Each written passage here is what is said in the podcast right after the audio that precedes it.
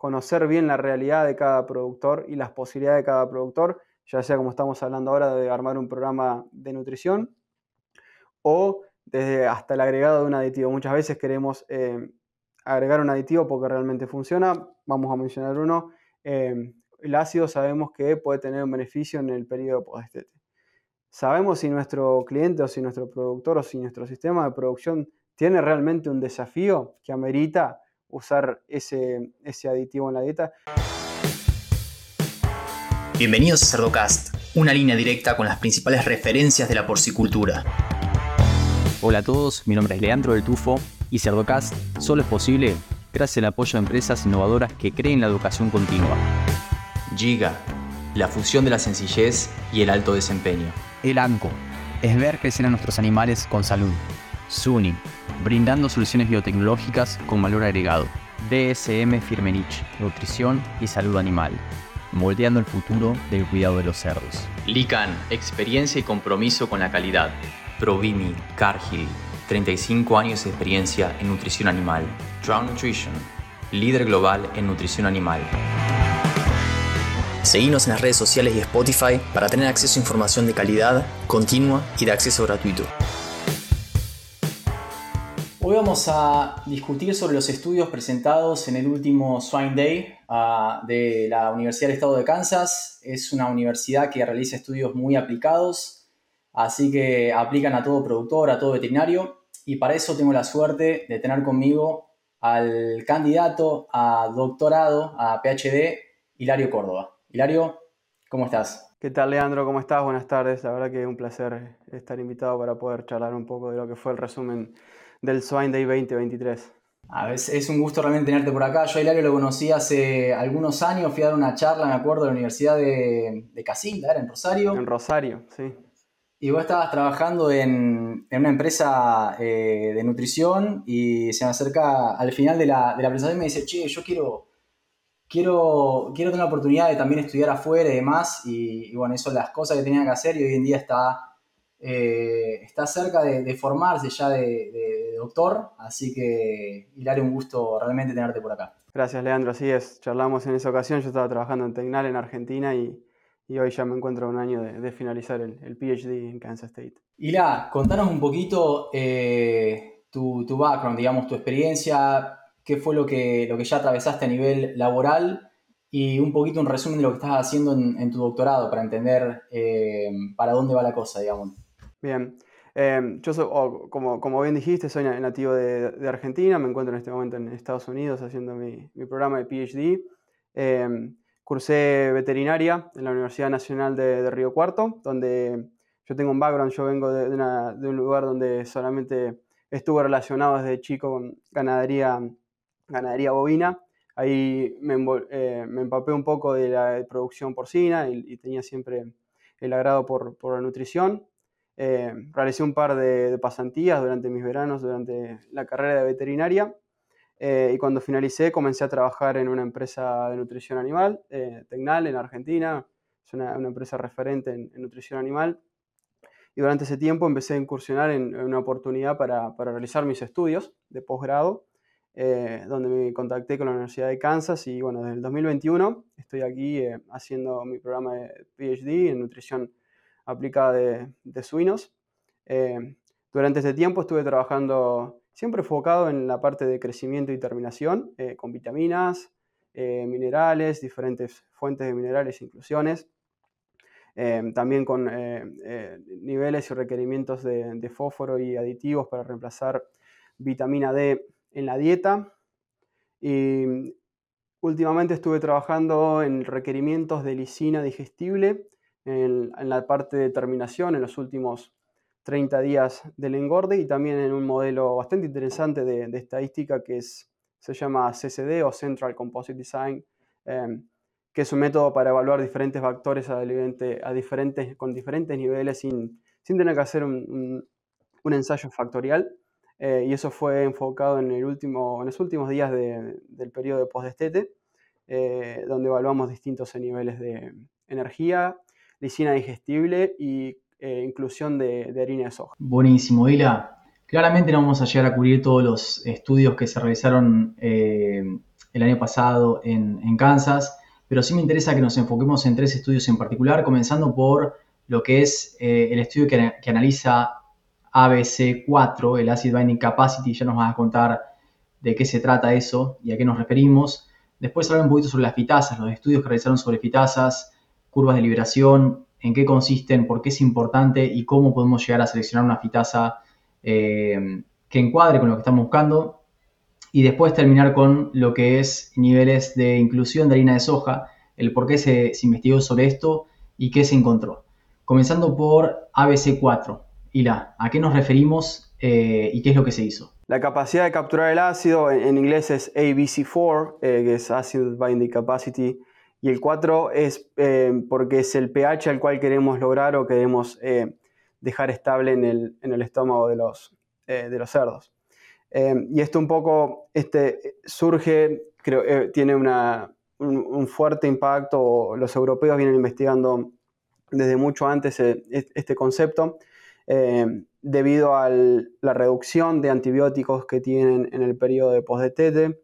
En algunos, en algunos sitios ya está, digamos, prohibido, no, no, tienen la posibilidad de usar ninguna estrategia antibiótica. Sumado a otras estrategias como es el uso farmacológico de, niveles de, zinc a partir del uso de óxido de zinc. Entonces, em, sabemos que en el periodo post-estete es un periodo que es, muy estresante, donde los animales se los separa de su madre, cambian eh, el ambiente, cambian la capacidad de, regular la temperatura corporal, empiezan a socializar con grupos mucho más grandes de animales versus lo que estaban eh, eh, en la, comparado con en el periodo de lactancia, que era su, propia camada, eh, y sumado también a la, fuente o la forma en la que reciben la, nutrición.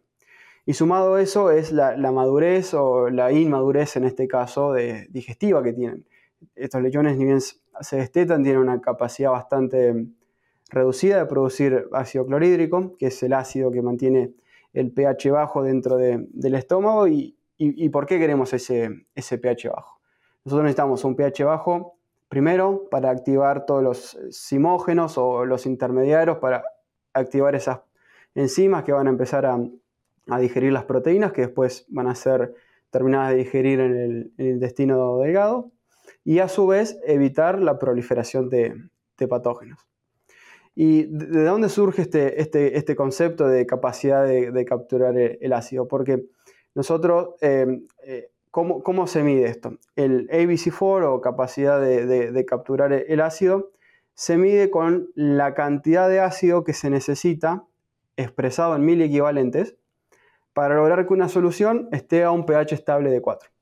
Entonces, lo que se hace en el laboratorio es evaluar diferentes ingredientes, se mide cuánto ácido se necesita agregar para estabilizarlo eh, en 4.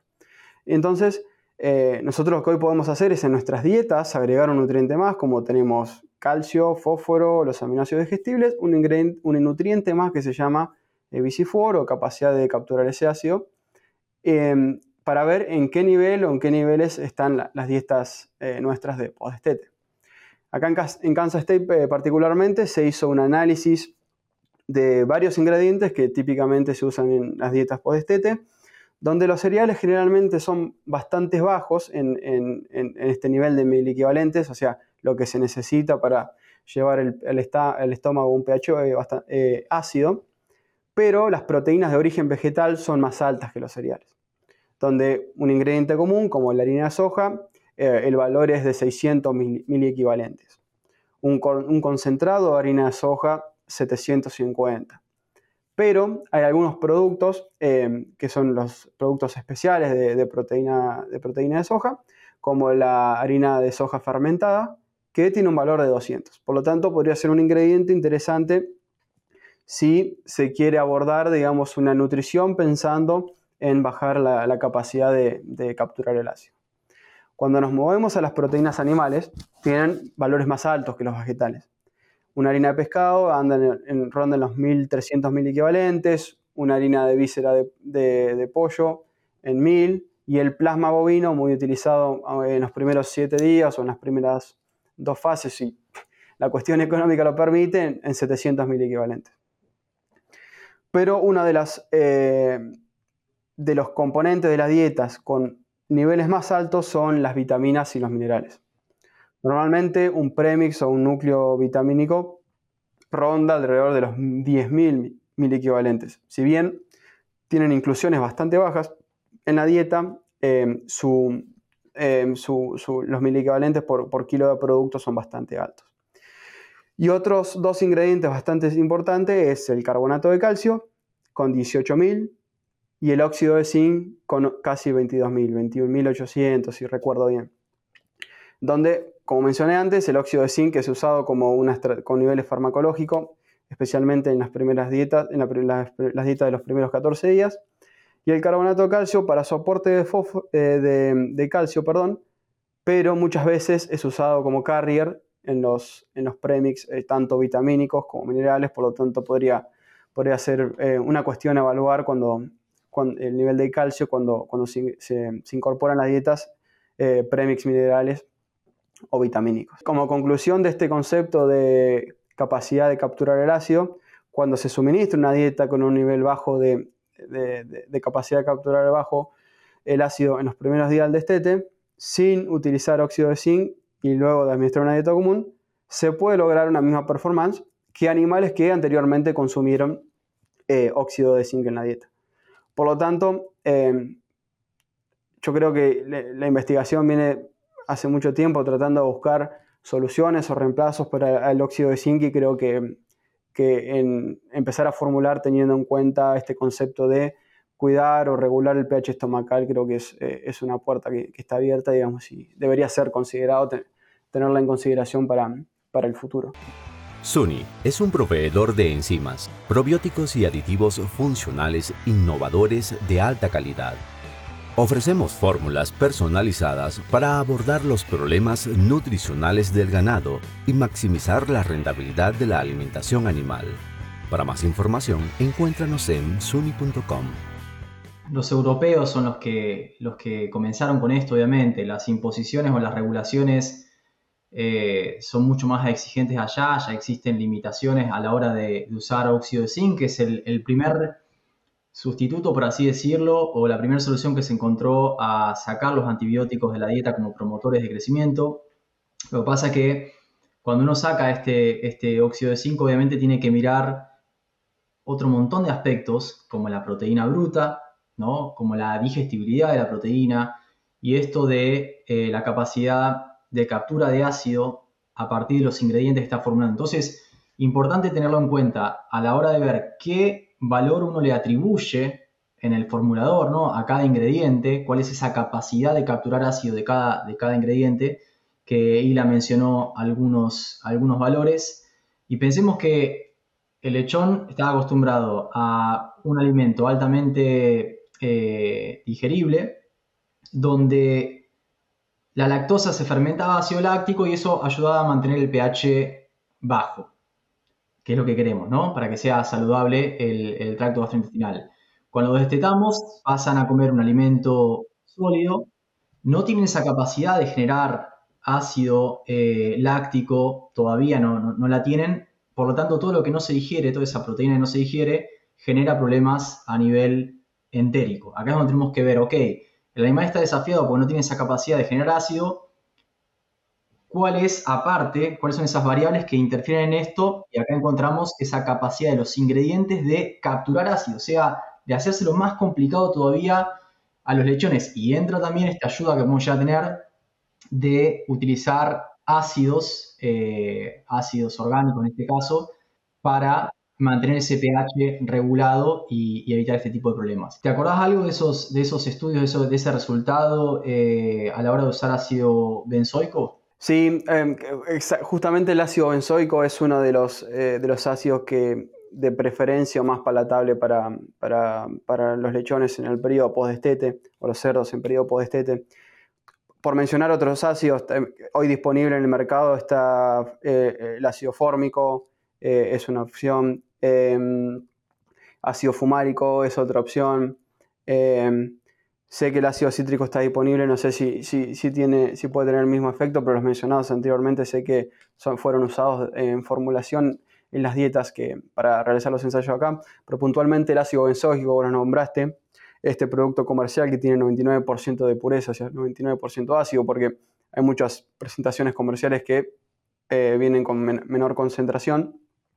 Se utilizó en el periodo post-destete eh, en lechones durante todo el periodo fase 1, fase 2 y fase 3, distribuido, eh, como expliqué anteriormente en los ensayos de Davis y Ford, en el cual se usó diferentes combinaciones, o sea, los diferentes niveles fueron 0%, 0.25 o 0.50, en donde se hicieron varias combinaciones.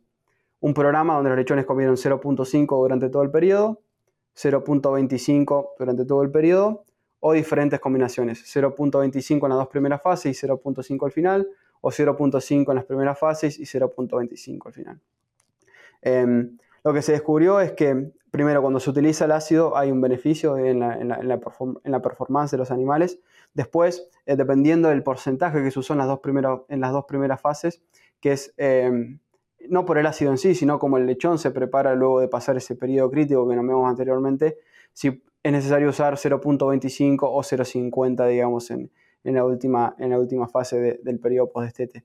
Pero con esos valores de inclusión 0.5% de, de, la dieta, no vimos ningún efecto en la depresión del consumo, como sí lo, lo vimos en el ensayo anterior, y usando ácido fumárico y ácido eh, fórmico.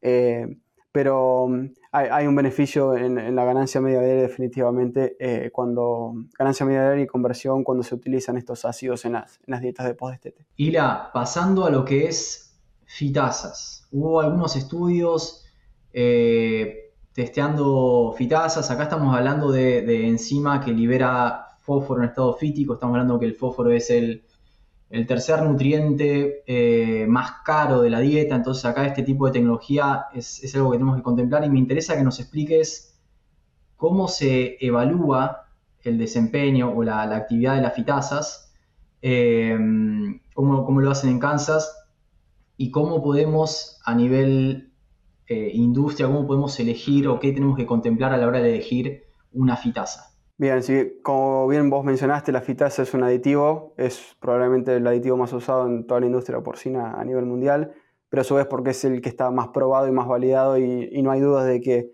si bien habrá diferentes marcas comerciales, eh, todas, eh, todas funcionan con diferentes niveles, presentaciones o, inclusiones. Em, bien mencionaste, es para liberar ese fósforo que está almacenado en los cereales eh, como, como, fitato o como ácido fítico. Entonces, con la utilización de estas, estas enzimas, lo podemos eh, liberar y dejar disponible para, para uso, ya que el, fósforo inorgánico, que es lo que utilizamos comúnmente para proveer fósforo, que es, un nutriente, como decís, tercero en la lista en el ranking de, costos.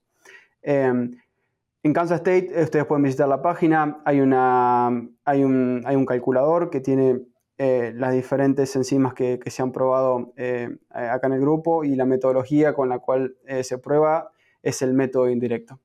Lo que se hace es comparar dietas formuladas con formulación de fuente inorgánica versus un set de dietas que está formulada con el nivel más bajo de fósforo inorgánico que el set anterior de dietas, pero con una titulación con niveles incrementales de la fitasa para ver cómo es la liberación de ese fósforo eh, eh, por parte de, la enzima. Y, lo que se hace es no solo medir la ganancia media diaria, o sea, los parámetros de performance, consumo, ganancia y eficiencia, sino que también se miden características de óseas o de huesos. Eh, y el motivo es porque la fitasa cuando empieza a liberar las moléculas de fósforo que están que están atadas eh, eh, a la eh, al fitato, empieza también a liberar otras moléculas como aminoácidos y minerales, que indirectamente los estamos dejando disponibles para el animal, por lo tanto puede tener un efecto, digamos, positivo en los parámetros de performance. Entonces, de esta forma... El famoso efecto extrafosfórico. Son efectos extrafosfóricos, exactamente, que tradicionalmente o la mayoría de los nutricionistas no los consideran, solamente consumen y toman la fitasa como un liberador de fósforo, saben que están teniendo ese crédito extra, pero como no hay tanta información sólida y acá quizás eh, habrá habrá grupos de investigación que sí las tienen, pero eh, normalmente asumen, eh, no asumen ningún tipo de esos beneficios y solamente se inclinan por, por la oferta de fósforo que provoca este aditivo que es la fitasa. Em, entonces, dicho eso, em, hicimos dos ensayos con dos diferentes fitasas comerciales donde el, primer ensayo, que se evaluó la High Forius, que es la, fitasa de, de SM Fermenich, hoy cambió el nombre de la, compañía. Normalmente cuando se hacen ensayos o validaciones de fitasa, lo que se hace es, eh, no se usan eh, lechones en post-destete, sí se usan eh, lechones a partir del periodo de fase 3 o con 24 días de destete. Así podemos lograr que los animales pasen todo ese periodo crítico, digamos, pongan reservas de, fósforo, pero tres días antes de entrar al periodo de ensayo o de prueba, lo que se hace es otorgarle a todos los animales una dieta deficiente en fósforo. Entonces, de esa forma nosotros sabemos que todos los animales tienen, no solo en peso, pero sino también en reserva ósea, la misma, la misma línea de partida. Entonces, después lo que se hace es, como dije inicialmente, es formular una dieta con eh, una fuente inorgánica de fósforo, que en este caso se formuló con 0.09 de fósforo disponible, o sea, con cero inclusión, 600 unidades liberadoras de fitasa o 1000 unidades liberadoras de fitasa por kilogramo de alimento.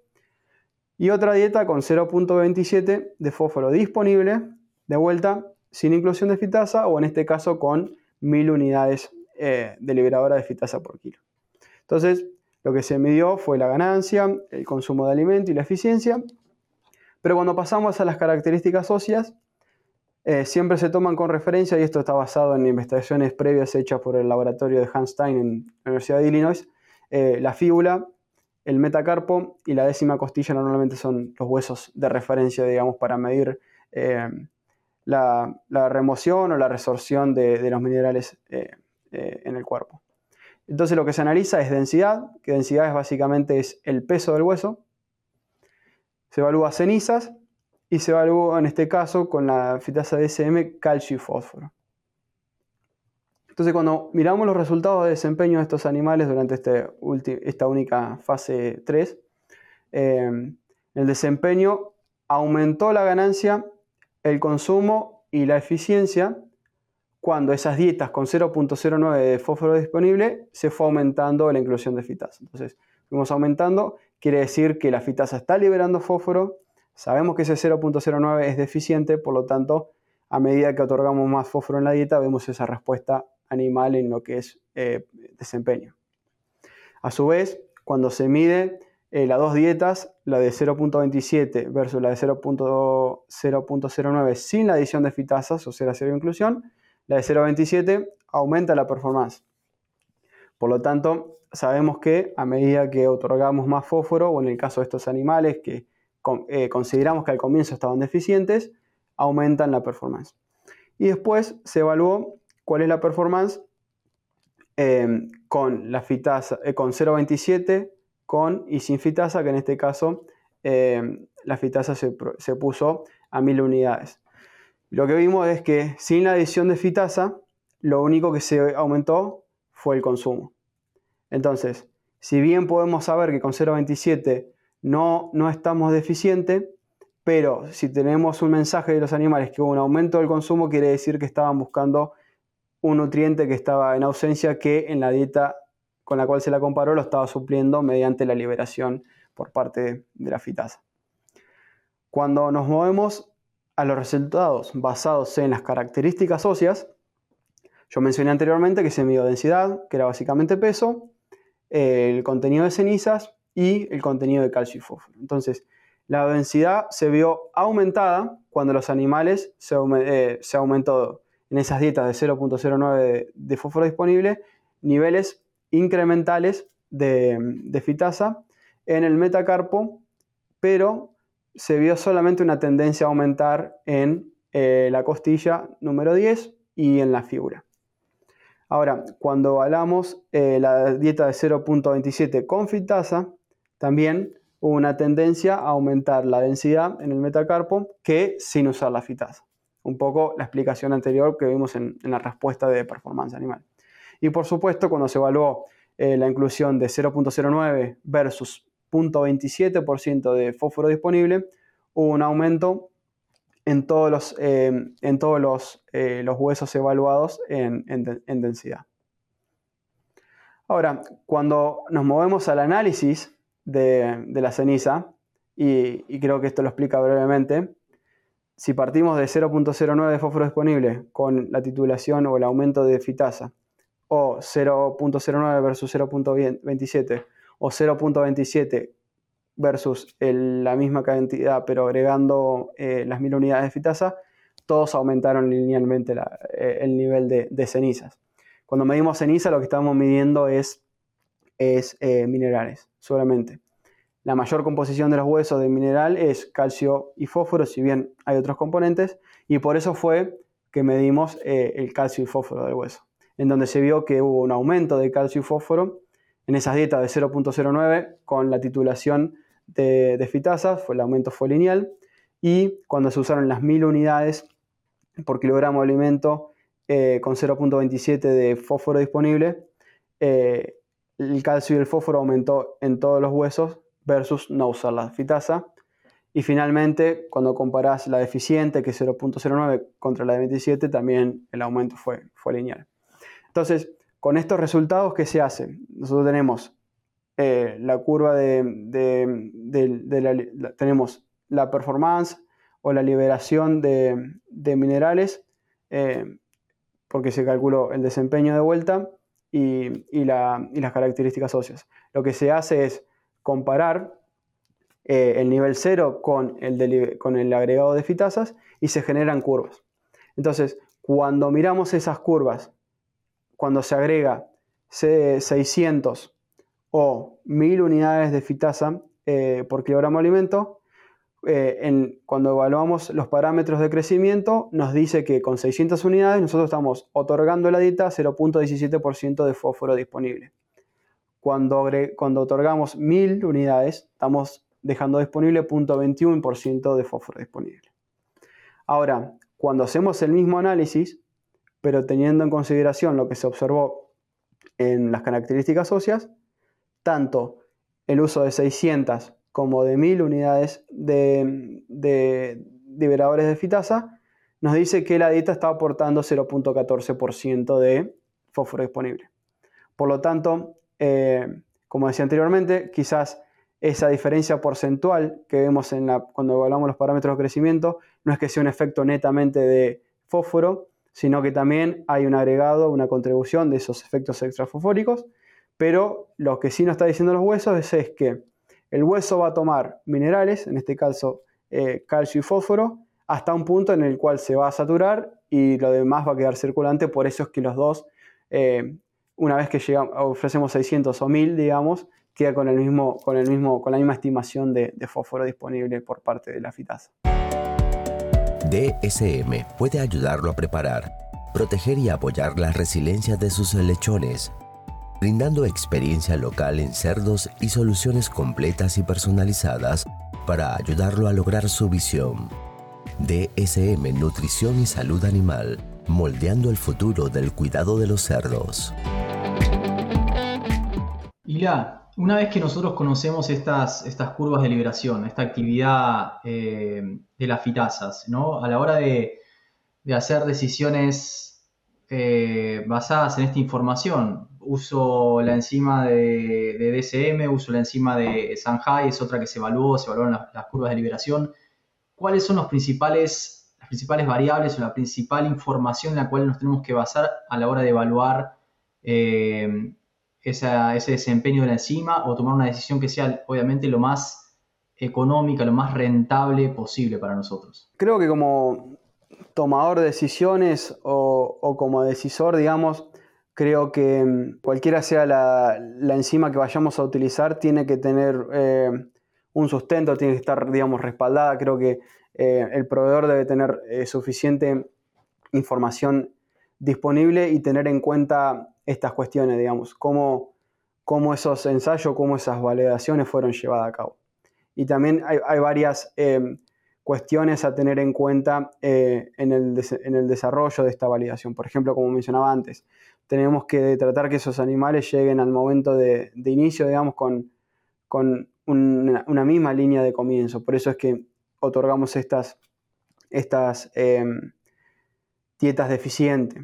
Otra, otra de las cuestiones es em, que se hizo en el, en el ensayo que, en donde se validó la, enzima Sunface de Shanghai, como, como mencionás vos, es nosotros, eh, si vemos eh, los niveles que se calcularon en base a, las características óseas, no importa si ponemos 600 o 1000, nosotros tenemos una liberación de 0.14 de fósforo disponible.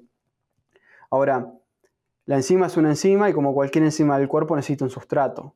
¿Tenemos en la dieta, digamos, suficiente sustrato? para, romper, para aprovechar, porque llega un momento en el que puedes seguir incrementando esos niveles de, fitasa en la dieta, pero si no hay, no hay sustrato para, para utilizar, digamos, eh, queda, queda sin uso. Y, mensaje para, decisores o, nutricionistas que, tienen que tomar la decisión de, de qué enzima usar. Hasta qué punto, no quieres, si probamos una enzima que el proveedor te dice que va a liberar tanto de fósforo y no te funciona en la granja, quizás el problema estaba en lo cierto, lo que, quizás en la, fórmula que nosotros diseñamos eh, estábamos usando más que lo que teníamos para trabajar. Por lo tanto, en ese caso lo que habría que hacer es reducir la, incorporación de, la fitasa. Un poco para, cerrar lo que es recría, ¿nos querés comentar un poquito eh, el estudio relacionado con la inclusión de proteína? Y esto ya pasamos no, no a lo que son nutricionistas necesariamente, pero hay muchos sistemas de producción que tienen fórmula abierta o incluso sin fórmula abierta que tienen que, tener en cuenta qué niveles eh, de, harina de soja pueden llegar a impactar el desempeño de los animales, pensando también en tendencias de mercado y demás que pueden llegar a aparecer en un, futuro próximo, ¿no? Sí, exactamente. Lo que hoy se ve es que por el aumento de los combustibles fósiles, digamos, se aumentó mucho más la, extracción de, la energía, en este caso del aceite, por parte de los, de porotos de soja eh, para desviarlo hacia el mercado, hacia el consumo de, biodiesel. Por lo tanto, aparece más su producto, eh, en este caso harina de soja, disponible en el mercado. Y se cree, eh, hasta ahora en el último año y medio que viene sucediendo, no ocurrió un cambio grande en el precio que disminuya el costo por tonelada de, la harina de soja. Por lo tanto, pensando en eso, sería incrementar los niveles de harina de soja en las dietas. En este caso, si quieres hablar un poco de requerida, después también hay un ensayo hecho en, en la etapa ya de crecimiento y terminación, eh, pero teniendo en cuenta que eh, cuáles son nuestros, eh, nuestros límites, digamos, en la etapa de recría. Normalmente lo que sabemos es que nosotros si aumentamos la cantidad de harina de soja, estamos aumentando, una de las cosas que estamos aumentando es la, proteína cruda en la, dieta. A su vez sabemos que hay una reacción de los animales de hipersensibilidad, eh, a la proteína de, soja. Y cuando excedemos ciertos límites, normalmente en una etapa de fase 1, los primeros 10 días post DTT, por encima del 14%, o en una fase 2 por encima de 18-20%, en una fase 3 por encima de 28-32, empezamos a tener indigestibilidad de esa, proteína, por lo tanto empezamos a ver eh, presencia de diarreas en, los lechones y la oportunidad de, patógenos, digamos, eh, en un ambiente en el cual no, deberían estar. Entonces, lo que se hizo con, eh, sabiendo que puede haber una tendencia a aumentar los contenidos de harina de soja en las dietas, se evaluaron niveles incrementales. En primera instancia, en un ensayo de podestete, donde los animales comenzaron con 10 kilos de peso vivo, sería la finalización de una fase 2, al menos en la realidad de los sistemas de producción americanos, quizás en, otras partes del mundo están, están eh, con algunos kilos más. Entonces hizo un ensayo por 21 días en donde se usaron niveles incrementales de 25, 29, 32,5 y 36.2, si recuerdo bien, de, de, harina de, soja incluida en la dieta. Donde las dietas tuvieron todo, la misma cantidad de, energía y eh, balance de los, de los aminoácidos esenciales y lo que se midió fue desempeño y contenido, eh, la materia seca em, de la materia fecal en el día 7 ni el día 21. Entonces, cuando miramos los resultados de, desempeño productivo, lo que ocurrió en este ensayo es que a mayor contenido de harina de soja en la dieta, se redujo la ganancia, el consumo y el peso de los animales, pero no hubo ningún efecto en eh, la eficiencia de conversión. Sin embargo, cuando miramos los resultados de materia seca de la materia fecal, en el día número 7 versus el, número de día 21, sin importar qué cantidad de soja se había administrado, los del día 7 tuvieron un, contenido de materia seca inferior, lo cual es esperable, digamos, por, por la madurez de, ese sistema digestivo. Pero en cada día, cuando se evaluó también con los niveles incrementales de harina de soja en la dieta, cuando se aumenta, se reduce la materia seca. Por lo tanto, estamos teniendo ese efecto de eh, no digestibilidad por parte del animal de la, proteína que se está ofreciendo y una oportunidad por parte de, eh, patógenos o de, bacterias que, empiezan a, causar eh, problemas digestivos. Entonces, seguido a eso, lo que se hizo fue un segundo experimento en donde se incrementó el comienzo o el peso de edad del ensayo.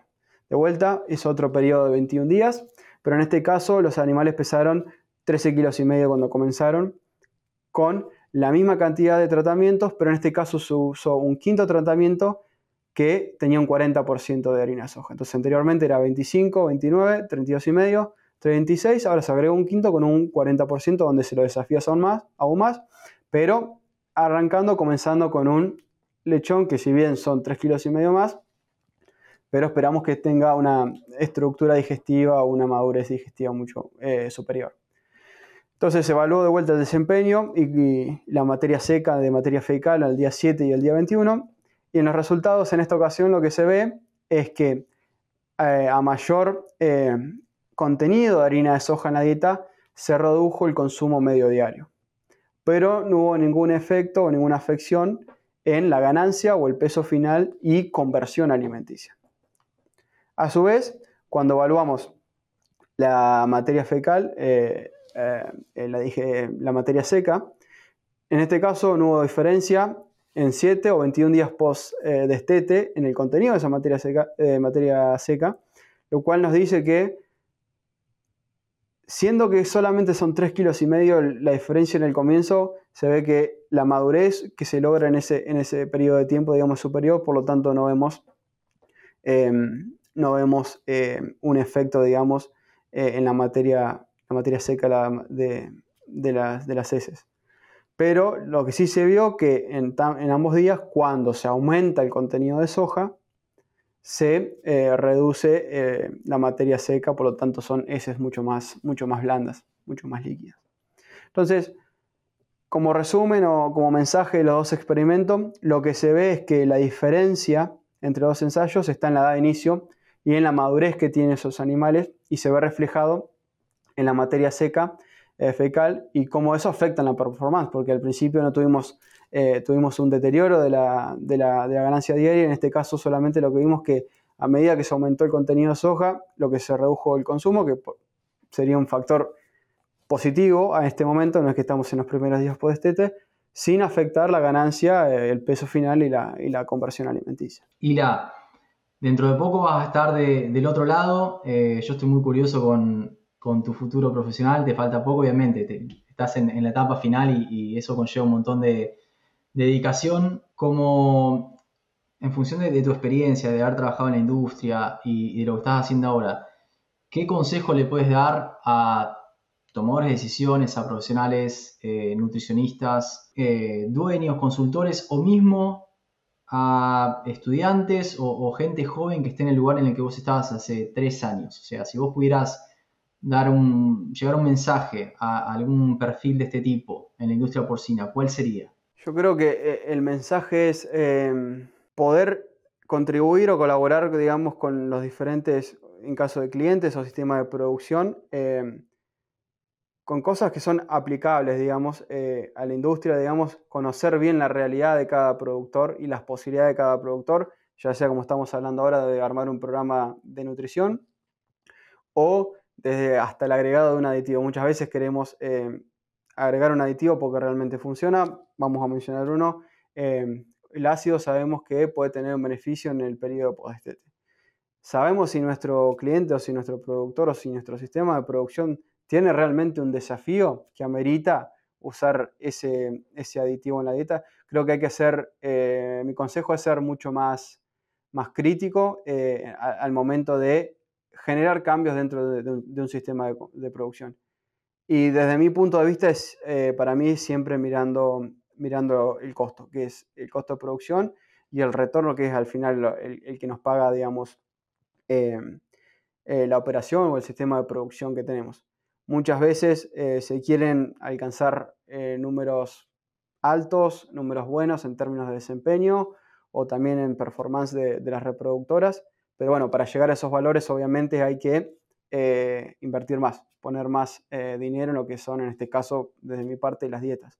Pero muchas veces la situación es económica o el contexto del mercado no, no, te lo permite y hay que entender a veces también que hay que sacrificar o reducir la performance que tenemos en la granja en orden de mantener alto el que realmente nos interesa, que es el, costo de producción. Excelente, excelente. En un escenario 100% variable, es súper dinámico y por eso es súper importante tener en cuenta eh, todas estas variables que estamos hablando, ¿no? Lo que es eh, la formulación para maximizar esa, esa rentabilidad. Te mando un abrazo gigante y te agradezco de sobremanera por habernos compartido esa experiencia y está buenísimo tener a alguien realmente con las manos en la masa a la hora de ver qué es lo que está haciendo y a nivel aplicado. Así que será hasta, hasta el próximo Swine Day seguramente. Dale, Leandro, la verdad que es, un placer para mí poder estar acá en este espacio y, que me hayas invitado. Eh, nos conocemos ya, si bien nos, encontramos pocas veces, pero pareciera que,